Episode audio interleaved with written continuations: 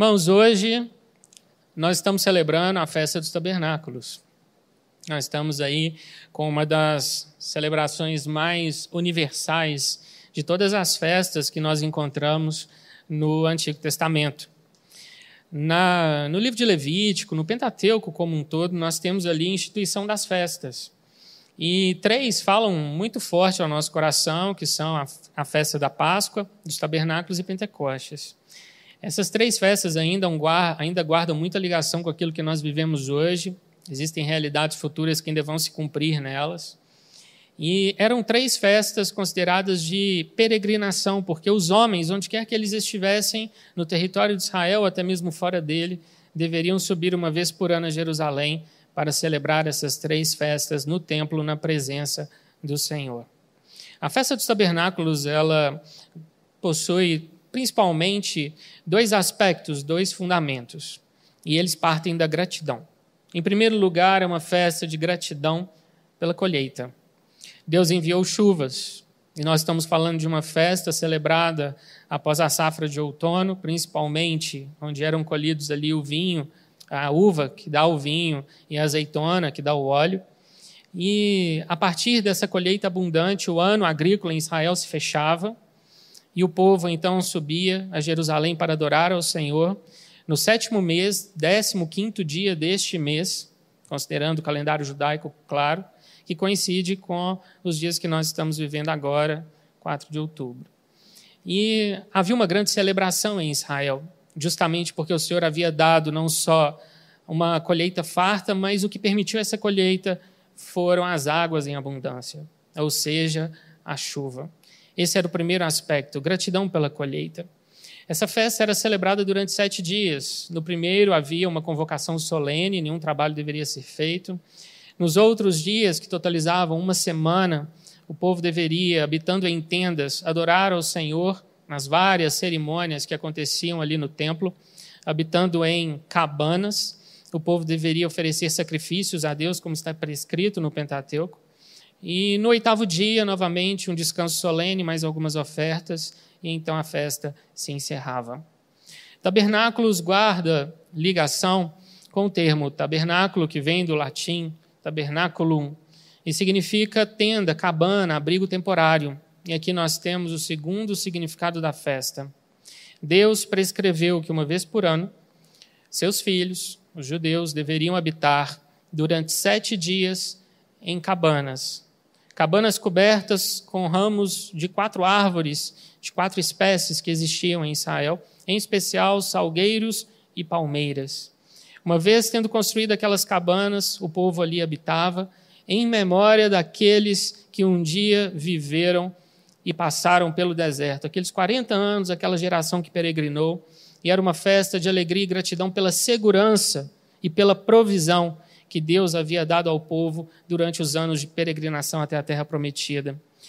Durante aquele tempo, o povo habitou em cabanas frágeis, em tendas temporárias, passageiras, e o povo de Israel deveria, como estatuto perpétuo, celebrar essa festa, recordando que Deus havia dado provisão e proteção, segurança em um ambiente tão hostil como o deserto. E se nós voltarmos lá no Antigo Testamento, vamos ver que aquela peregrinação não foi fácil, porque eles passaram margeando terrenos de reinos extremamente, vamos dizer, bravos, pessoas que queriam até mesmo destruir e amaldiçoar Israel, mas o Senhor os protegeu, habitando em tendas. Hoje existe até mesmo em Israel um nicho no mercado imobiliário que prevê aqueles judeus que desejam é, seguir a lei, serem mais ortodoxos prevê varandas destacadas nos prédios, não varandas como nós temos hoje, uma em cima da outra na fachada do edifício, mas elas são posicionadas de forma que uma não cubra a outra, para que o judeu possa cobrir essas varandas com esses ramos de plantas e possa olhar para o céu, porque na cultura judaica eles devem de alguma forma ver o céu através dos ramos colocados. E o povo deve fazer ali suas refeições e habitar ali por sete dias. Querido, essa festa ela foi instituída na lei de Moisés, sim. E Jesus cumpriu a lei de Moisés. Só que essa festa aparece na nova aliança, ela aparece no reino milenar, ela aparece em várias épocas e dispensações futuras aquelas que vieram após a sua instituição ali no livro de Levíticos, no capítulo 23. Nós temos uma festa que o Senhor instituiu para ser celebrada assim por sete dias e que deveria nos recordar de que o nosso tempo aqui na terra é passageiro.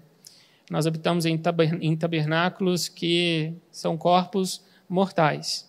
No entanto, o Senhor nos sustentará, provisionará, nos dará segurança enquanto estivermos aqui na terra. E mais do que isso, nós todos nos alimentamos, nos alimentamos do que vem do campo. E como o Senhor tem abençoado nossa nação nesse sentido. Então, essa festa, queridos, ela foi instituída assim como estatuto perpétuo para ser celebrada geração após geração. E o Senhor estabelece uma, vamos dizer, uma característica, algo que ele esperava do povo durante esses sete dias: alegria. Ele esperava manifestações de alegria. Eu te convido a abrir sua Bíblia em João, Evangelho de João, capítulo 7, versículo 1, e nós vamos ver que nos dias de Jesus ele também celebrou a festa dos tabernáculos. Essa festa também é conhecida, queridos, como festa das cabanas, festa das tendas, Sukkot, lembrando que o correspondente de tabernáculo no latim para tabernáculo em hebraico é sukkah, cabana, do plural Sukkot. Então nós estamos diante de uma festa que nos lembra da cega, da colheita e também nos lembra da provisão e do cuidado de Deus capítulo 7, versículo 1. Passadas essas coisas, Jesus andava pela Galiléia, porque não desejava percorrer a Judéia, visto que os judeus procuravam matá-lo. Ora, a festa dos judeus, chamada de festa dos tabernáculos, estava próxima. Versículo 14. Corria já em meio à festa, e Jesus subiu ao templo e ensinava. Então os judeus se maravilhavam e diziam: Como sabe este letras, sem ter estudado? Respondeu-lhe Jesus: O meu ensino não é meu, e sim daquele que me enviou. Portanto, Jesus celebrou a festa dos tabernáculos, subiu a Jerusalém mesmo com risco de perder ali sua própria vida, porque havia já muito entre os judeus e também muitos do sinédrio que o estavam perseguindo e, vamos dizer assim, sorrateiramente o acompanhando para pegá-lo em algum tipo de heresia ou de engano. E Jesus ensinava no dia da festa. Ainda no capítulo 7, verso 37. No último dia, o grande dia da festa, levantou-se Jesus e exclamou: Se alguém tem sede, venha a mim beba. Quem crer em mim, como diz a Escritura, do seu interior fluirão rios de água viva. Alguns séculos antes de, de Jesus nascer, os judeus haviam adicionado à festa dos tabernáculos algumas cerimônias. Nós sabemos como a tradição judaica ela é riquíssima em símbolos, em festas e numa série de coisas que foram sendo, vamos dizer, é, complementadas como forma de se celebrar essa festa. E havia uma cerimônia. Essa cerimônia ela partia do templo. Um sacerdote escolhido, ele partia em procissão do templo nas suas mãos com um vaso. Alguns registram que era um vaso de ouro, outros dizem que era um vaso de prata. E o povo todo acompanhando aquele homem, por meio de cânticos e júbilos e danças e expressões de alegria, ele ia até o tanque de Siloé, poço de Siloé, e ali enchia o vaso de água. E retornando para o templo, no meio das danças e do júbilo, ao passar pelo portão da água, a trombeta soava três vezes. E todos os participantes da festa declaravam Isaías 12, 3 vós com alegria tirareis água das fontes da salvação. E então aquele sacerdote entrava no templo e, contornando o altar, acompanhado de outros sacerdotes, o coral do templo entrava em cena, com instrumentos dos mais variados, louvando a Deus, cantando os salmos de 113 a 118. E então o sumo sacerdote pegava daquele vaso e derramava da água sobre o altar. E no momento em que ele fazia isso, ele declarava o Salmo 118. E no verso 22 do Salmo 118 está escrito: A pedra que os edificadores rejeitaram, essa veio a ser a principal pedra angular. Agora imagine, no meio de tudo isso, a água sendo derramada, a pedra angular sendo rejeitada, Jesus ali de pé no templo, talvez à sombra de alguma das colunas, observando tudo aquilo, e toda a festa apontava para ele. E ele se levanta e diz, verso 37, Se alguém tem sede, venha a mim e beba. Imagina o impacto das suas palavras. Foi tão algo tão assim, vamos dizer, poderoso, que mexeu com os judeus presentes. Tanto que no final do capítulo 7, na verdade, os versos finais a partir de então, são os judeus discutindo: que homem é esse? Muitos entenderam o que ele quis dizer. Ele se apresenta em Apocalipse, nos versos finais da Bíblia, dizendo que quem quiser, venha e beba de graça da fonte da água da vida. Ele havia falado para a samaritana alguns capítulos antes: olha, se você entendesse e conhecesse quem é o que te pede, dá-me de beber, você pediria, ele te daria água viva. A palavra nos conta aqui que, após ouvirem Jesus declarando isso na festa dos tabernáculos, que ele era aquele que poderia prover a água da vida, a salvação, o perdão de pecados, a vida eterna, começou uma dissensão. Uns diziam: será que esse homem não é um profeta? E outros falaram: seria ele porventura o Cristo? Então entraram numa nova discussão: mas o Cristo vai vir da Galileia, não tem que vir de Belém, como descendente de Davi? Eles nem mesmo sabiam de onde Jesus tinha vindo. E essa discussão, ela cresce. Queridos, até hoje, o mundo discute acerca da pessoa de Cristo. Que homem é esse que dividiu o tempo entre antes e depois dele? Que homem é esse que leva pessoas a morrerem por amor a ele, a não negarem o seu nome, mesmo com a espada no pescoço? Esse é Jesus, queridos, o centro de toda essa festa. Ele tabernaculou no nosso meio. Evangelho de João, capítulo 1, verso 14, o Senhor nos diz: que o Verbo se fez carne e habitou entre nós, cheio de graça e de verdade, e vimos a sua glória, glória como do unigênito do Pai. Ele é o centro dessa festa. Ele é a razão de ser da festa dos tabernáculos. Querido, ele é a fonte da água da vida. Ele te salvou derramando sobre você dessa água que brota dele e que te purifica e que te restaura e que fez de você um cristão nascido de novo. Tenha em mente essa alegoria, essa figura te convido a abrir em Tito, no capítulo 3. Tito, capítulo 3, verso 3. Olha o que o Senhor nos diz. Tito 3, 3. Pois nós, também outrora, éramos nécios, ou seja, tolos. O nécio é o contrário do sábio. Desobedientes, desgarrados, escravos de toda sorte de paixões e prazeres, vivendo em malícia e inveja, odiosos e odiando-nos uns aos outros. Paulo está descrevendo aqui como nós éramos antes de termos um encontro com o Senhor, antes da salvação. E é interessante porque ele se coloca no meio, porque nós também. Ele não diz vocês eram.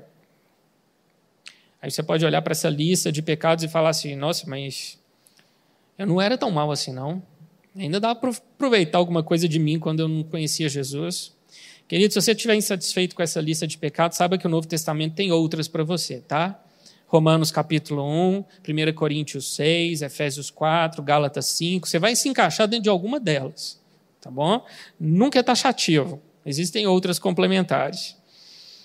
Nós éramos assim. Nós éramos escravos de toda sorte de paixões e prazeres. Nós vivíamos escravizados pelos nossos desejos. Paixões vem do grego epetumia. Significa desejo pelo que é errado. Em Romanos é traduzido como concupiscência. Em Marcos é traduzido como ambição. Em Romanos 1,26, o Senhor diz que o homem que escolhe o caminho do erro e do pecado, ele o entrega para viver uma vida de paixões infames.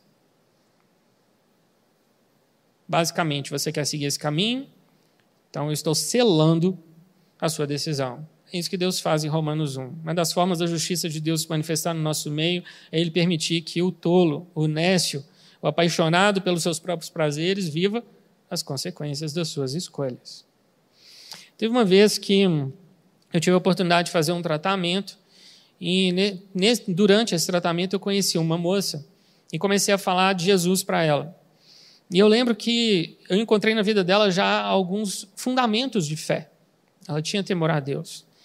E durante algum tempo testemunhando, pregando, eu sempre batia em algumas portas fechadas no coração dela. E depois de, um de algum tempo eu comecei a perguntar ao Senhor, eu falei, Deus, é, por que, que eu não consigo é, levar essa moça para Jesus? E o Senhor ele não me deu uma resposta assim, vamos dizer, clara e instantânea. Deus nem sempre dá uma resposta, vamos dizer assim, é, total naquele momento. Às vezes sim, às vezes não. E o Senhor começou a abrir os meus olhos para que eu percebesse que existiam naquele coração muitas paixões. E todas as vezes que alguma parte do evangelho batia numa paixão, ela se retraía e falava que não. E queridos, eu não consegui levar aquela vida ao Senhor. Lancei a semente, testemunhei, preguei, orei por ela. Fiz tudo que estava ao meu alcance. Mas por causa das paixões do coração, o Evangelho não pôde entrar. Nós temos que sempre nos avaliar, queridos, se nós, após a conversão, não estamos de alguma forma criando dentro de nós, como muitos gostam de dizer, ídolos, aquelas certezas e vontades petrificadas e que acabam se tornando fortalezas mentais que regem o nosso comportamento e nos fazem agir como somos. E então paramos e olhamos para aquilo e falamos: Deus, como isso é forte dentro de mim. Eu não consigo quebrar isso sozinho. Ainda está bom, querido, quando nós entendemos, enxergamos e buscamos a ajuda de Deus. Muitas vezes vamos tocando a vida sem ter consciência dessas coisas. O Espírito Santo nos lavou e nos limpou de tudo isso no momento da conversão. Por isso, não devemos trazer para o nosso coração coisas velhas, que o Senhor já nos livrou e já nos libertou delas. C.S. Lewis escreveu certa vez dizendo que nenhum homem sabe o quanto é mal até que tenha tentado de toda maneira ser bom. Quanto mais você deseja crescer no espírito, mais você vai ver, meu Deus, como o Senhor me ama desse jeito que eu sou. Como o Senhor me usa desse jeito que eu sou. Queridos, é um mistério nós pensarmos que o Deus Todo-Poderoso escolheu colocar do seu espírito em nós. Pense nisso. Deus vivendo em você.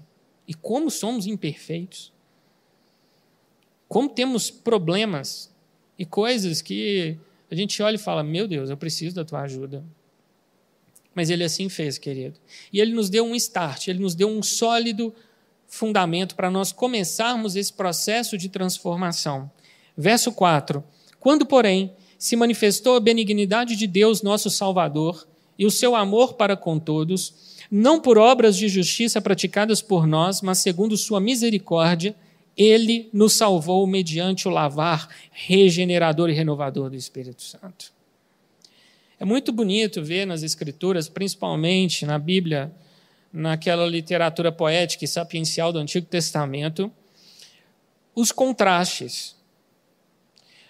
Principalmente em Provérbios.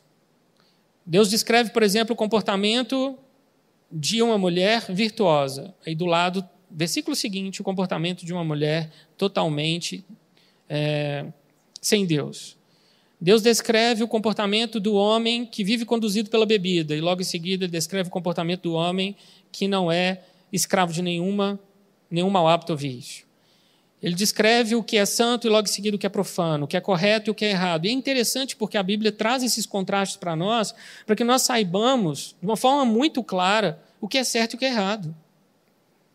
E talvez não exista outro livro tão prático nas Escrituras quanto Provérbios para nos dizer isso. E de forma poética, ele reúne essas ideias contraditórias uma próxima da outra. E o Senhor faz a mesma coisa aqui em Tito 3, 4 e 5. No verso 3, como éramos, escravos de paixões e prazeres. No verso 4, entra a misericórdia, a bondade e o amor de Deus. E então ele nos salva mediante o lavar regenerador e renovador do Espírito. Aquele que é a fonte da água da vida te regenerou no momento da sua conversão. E aqui fica a pergunta, querido: você sabe o que é a regeneração? Você sabe quais são os efeitos da regeneração sobre a sua vida?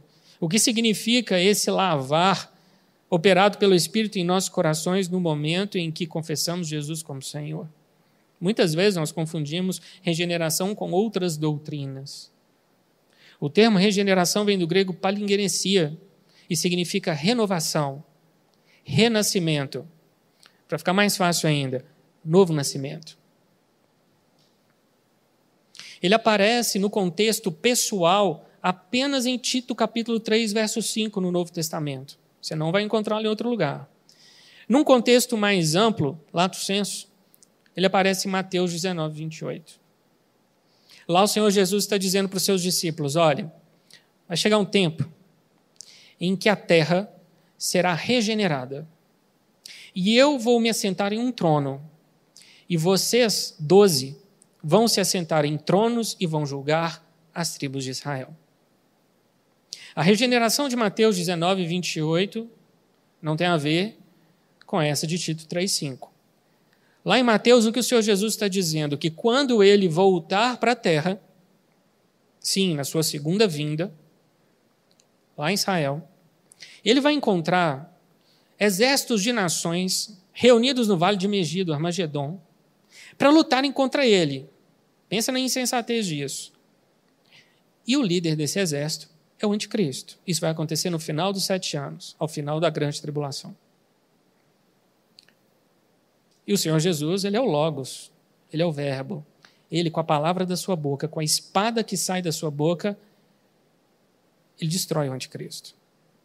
E o joga junto com o falso profeta, o seu braço direito, no inferno. Eles têm o privilégio de inaugurar o inferno. O inferno está vazio, queridos. O Hades, o Sheol, estão lá, com os mortos, sem Cristo. Mas o lago de fogo, ele ainda aguarda pela sua inauguração. E Jesus então mata aquele exército enorme.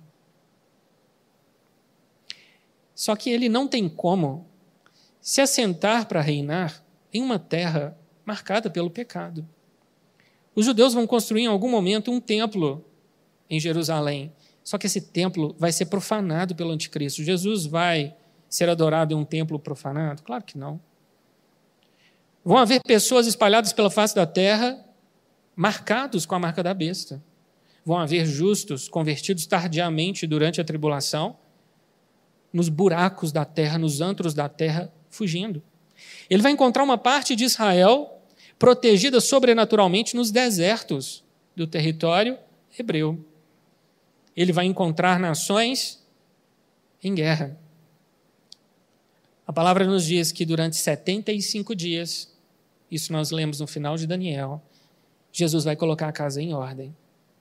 A partir do momento em que ele volta, ele não começa a reinar numa terra tomada pelo caos. São 75 dias purificando a terra, julgando pessoas e determinando quem pode entrar no seu reino. E mais, restaurando a natureza que hoje geme e suporta angústias. O Éden tomará conta de toda a terra. Isso é a regeneração de Mateus 19, 28. Jesus preparará a terra para nela reinar por mil anos. E quanto a nós, querido? Você se lembra de quando Noé sai da arca junto com a sua esposa, seus filhos e noras, e a terra está, de certa forma, purificada do pecado, e aquelas oito pessoas têm incumbência de recomeçar a humanidade. A terra, de certa forma, foi purificada, regenerada naquele momento. Isso, hoje, o Senhor faz nos nossos corações. Na verdade, Ele já fez quando entregamos nossa vida a Ele. Querido, tudo aquilo que antes não era natural para você antes da sua conversão, passa a ser a partir da regeneração. Ele toma o seu coração e te lava e te limpa, e então você começa a ter desejos que antes pareciam impossíveis. Desejo de orar, desejo de louvar, desejo de estar na igreja, desejo de ler a Bíblia, desejo de ser instruído, discipulado e de crescer no conhecimento do Senhor, desejo por dons, desejo por mais da presença e da pessoa do Espírito Santo. Todas essas coisas são efeitos, resultados da regeneração operada naquele dia em que você se ajoelhou diante de Deus, arrependeu dos seus pecados e confessou Jesus como seu único e suficiente Salvador, crendo de todo o coração. Ali Deus te regenerou. O Novo Testamento usa outras expressões para falar da regeneração, como, por exemplo, nova criatura, novo nascimento, novidade de vida. Você já deve ter ouvido essas expressões. Despir do velho homem e ser revestido do novo homem. Assim o Senhor operou em nossas vidas. Quando Jesus teve aquele encontro com Nicodemos, Jesus ensina a Nicodemos que ele deveria nascer de novo, e Nicodemos fica abismado com a ideia porque ele não entende como um homem já crescido pode entrar no ventre materno novamente. E Jesus olha para ele meio, vamos dizer, espantado e diz aqui: "Você é mestre em Israel, não entende essas coisas? Nascer de novo, nascer da água do Espírito, ser lavado, purificado pelo Espírito Santo, regenerado. Em Ezequiel 26, na lei, portanto, o Senhor já havia antecipado que um dia ele não iria mais circuncidar a carne do ser humano. Ele viria circuncidar corações. E o Senhor coloca como expectativa em Ezequiel 26, dizendo: Eles vão me amar, eles vão me conhecer e eles vão me obedecer, porque o coração deles estará circuncidado, em outras palavras, regenerado. Mediante o lavar, mediante o derramar do Espírito Santo em nossas vidas, purificando nossa consciência de obras mortas. Querido, isso é incrível. Regeneração não se confunde com justificação. A justificação também é operada uma vez só em nossas vidas, no momento da conversão. Por meio da justificação, Deus, como reto juiz, imputa a nós a justiça de Cristo e diz: Você, a partir de agora, é justo porque crê no meu filho. Agora, agora pois, nenhuma condenação há para você, porque você está alicerçado e arraigado no meu filho. Portanto, justo você é e justo você será até o último dia da sua vida.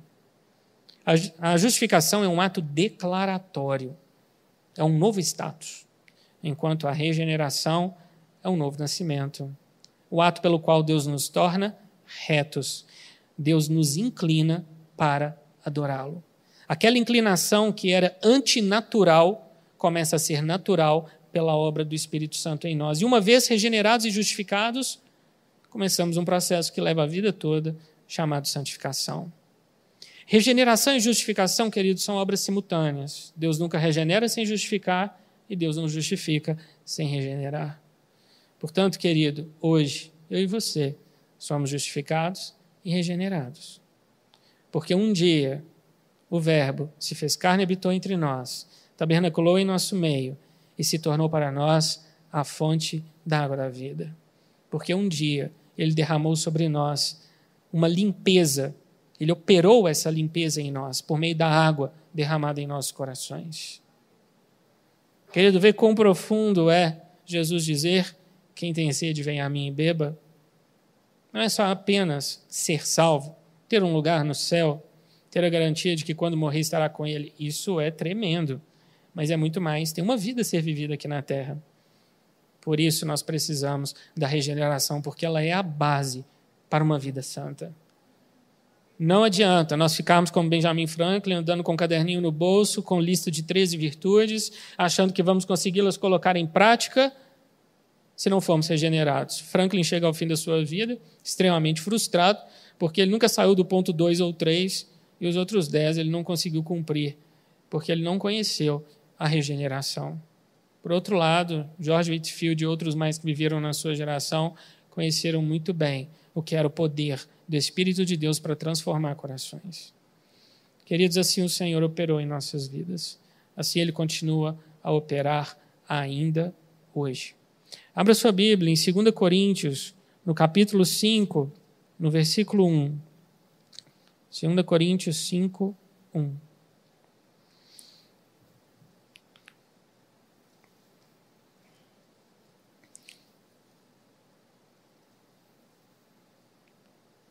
Verso 1. Sabemos que se a nossa casa terrestre deste tabernáculo se desfizer, temos da parte de Deus um edifício casa não feita por mãos, eterna nos céus. A nossa casa terrestre, querida, é esse corpo mortal onde nós vivemos. É esse corpo de carne, osso, sangue, juntas e medulas. Essa carne, ela é suscetível à morte. Ela pode se desfazer. O apóstolo Pedro, na sua segunda epístola, já antevendo a sua morte, ele diz: Olha, em breve eu vou abandonar este tabernáculo. Jesus já me revelou isso. Em outras palavras, Jesus já me revelou que em breve eu morrerei. Este tabernáculo físico será enterrado. E a minha alma e meu espírito voltarão a Deus. Como salvos, claro. O que Paulo está dizendo é que um dia esse tabernáculo terrestre ele pode se desfazer. Ele é suscetível à doença, ele é suscetível a rugas, envelhecimento, e ele tem um prazo de validade. Todavia, se esse tabernáculo se desfizer, nós temos para nós preparado da parte de Deus não mais um tabernáculo, mas um edifício. O tabernáculo construído no deserto nos dias de Moisés, ele era uma estrutura desmontável. O povo tinha que peregrinar, desmontava o tabernáculo, dividia em várias partes, colocava no ombro dos levitas e eles marchavam. Quando a coluna de nuvem parava e a coluna de fogo também estacionava, monta o tabernáculo de novo no meio do acampamento e as, e as tribos nas suas tendas ao redor. Só que um dia aquele tabernáculo foi substituído por um templo, um edifício. Da mesma forma, queridos, este corpo mortal será substituído por um edifício. O que é mortal se revestirá de imortalidade. Este tabernáculo onde hoje nós, nosso espírito e o Espírito Santo de Deus habitam, este tabernáculo será substituído por um tabernáculo eterno. Será substituído por um edifício, casa não feita por mãos, ou seja, não mais suscetível à morte, eterna nos céus.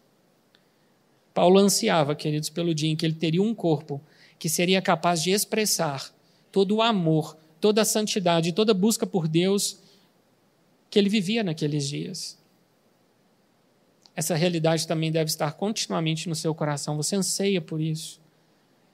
Pelo dia que você vai olhar para o seu corpo e falar assim: ó, oh, não tem mais cabelo branco, não tem mais ruguinha nenhuma, aquela dor nas costas passou, né? Amém.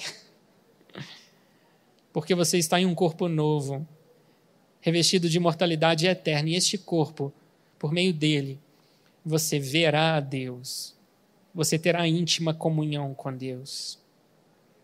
Jesus tabernaculou em nosso meio em um corpo físico mortal, mas depois ele foi revestido de imortalidade. Aquele corpo depositado ali no túmulo, ele foi transformado pela glória de Deus. O mesmo se dará conosco. O nosso próximo tabernáculo, querido, é muito melhor que o tabernáculo atual muito, muito melhor que o tabernáculo atual. É incrível o Senhor nos antecipar todas essas coisas. Ele é soberano, queridos, por isso ele determina como as coisas vão acontecer. E ele assim determinou tudo isso em relação às nossas vidas. Em 1 Coríntios 13, Paulo fala de coisas que são passageiras. Ele diz que as línguas que hoje nos edificam pessoalmente, quando interpretadas, são capazes de edificar toda a igreja, as línguas passarão. Ele diz que a profecia, que é tão importante, porque não havendo profecia o povo se corrompe, a profecia também passará. Ele também diz que o conhecimento, a ciência, o conhecimento de Deus, que tão, é tão importante para nós hoje, porque sem, sem conhecimento nós somos destruídos, nem fé nós conseguimos erigir, o conhecimento também passará. Todavia, aquilo que é eterno permanecerá. Quando vier o que é perfeito, aquilo que é em parte será aniquilado. Quando vier um corpo perfeito, este corpo que hoje é mortal, ele já não existirá mais dessa forma. Ele será revestido de glória. Queridos, nós temos que cuidar dos nossos corpos. Nós temos que preservá-los sim, afinal, o Espírito Santo habita em nós. Nós temos que ter um devido cuidado com eles. Nós devemos nos alimentar de uma forma que o nosso corpo seja bem nutrido. Nós devemos nos exercitar, nós devemos ter uma vida saudável, tudo isso. Mas, claro, sem exageros. Tem um versículo que Paulo diz que o exercício físico para pouco é proveitoso, mas a prática da piedade para tudo é proveitosa. Você já viu esse versículo colado na entrada de academia? Você entra na academia e está lá: o exercício físico para pouco é proveitoso. A prática da piedade para tudo é proveitosa. Isso quer dizer equilíbrio. No cuidado com o corpo e no cuidado com a nossa alma, com o nosso espírito. Hoje nós vivemos aí até alguns exageros, né? Nós estamos numa época de gourmetização de tudo, né? O cachorro quente é gourmet, o arroz e feijão é gourmet, tudo é gourmet. Né? O iogurte virou grego, a batata hoje é rústica, né?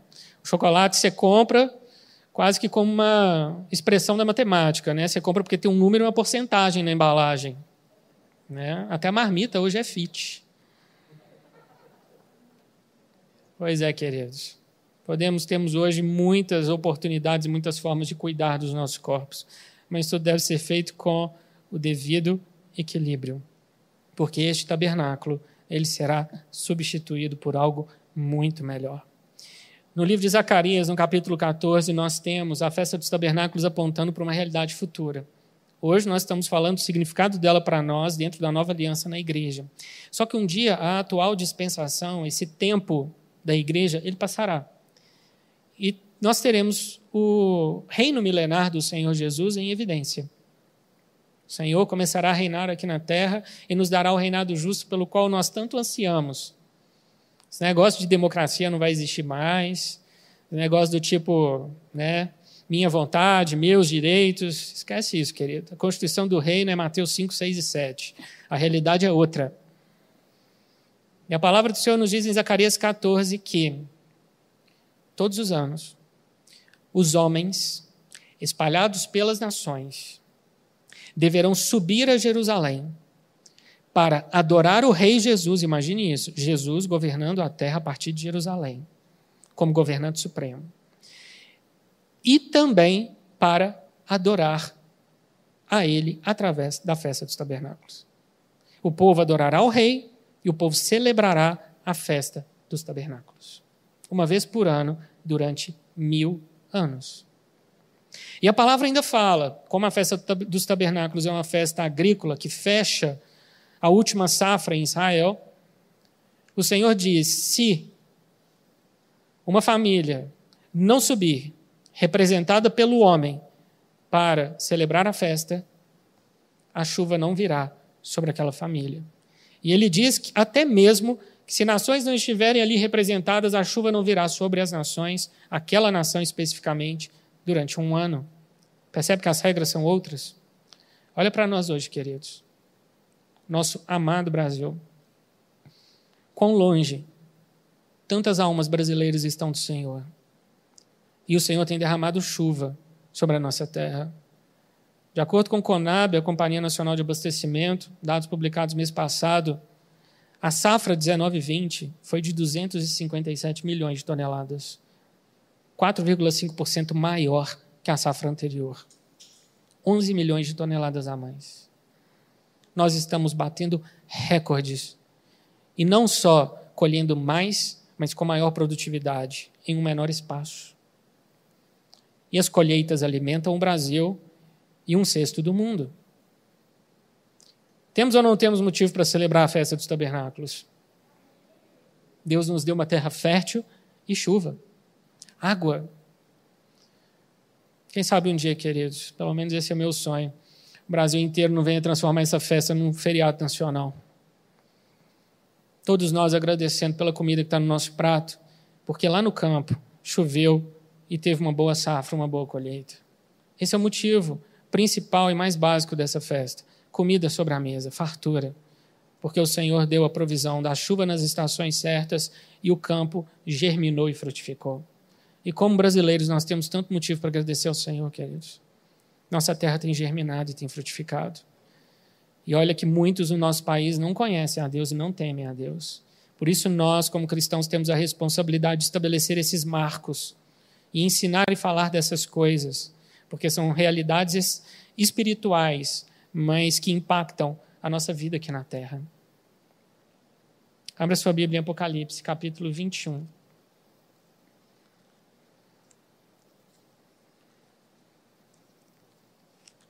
penúltimo capítulo da Bíblia.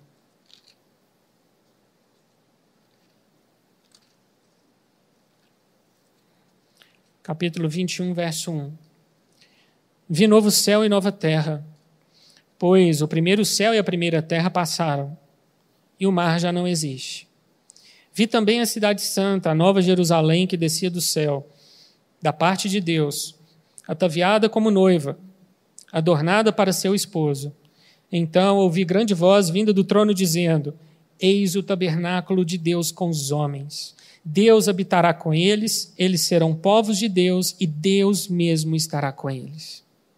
A palavra nos diz em Hebreus 8 que um dia um tabernáculo foi construído no deserto por Moisés, seguindo a visão que Deus deu a Moisés do tabernáculo celestial.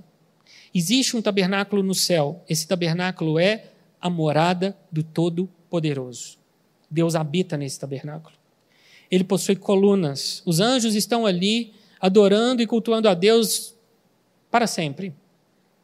E a palavra nos diz que nós um dia promessa que está contida em Apocalipse, nos tornaremos colunas nesse santuário eterno, neste tabernáculo. Quando Moisés constrói aquela cópia no deserto, o que acontece depois de 40 anos? Aquele tabernáculo, ele se desfaz. Nós vemos depois uma tenda na região de Siló e outros lugares, até que o templo é construído. Em Hebreus 8 é dito que hoje Jesus, ele está à destra da majestade, no tabernáculo celestial, intercedendo por nós e vivendo e exercendo toda a sua glória ao lado do Pai.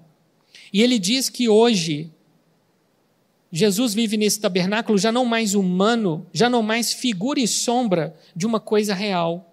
Ele está no real.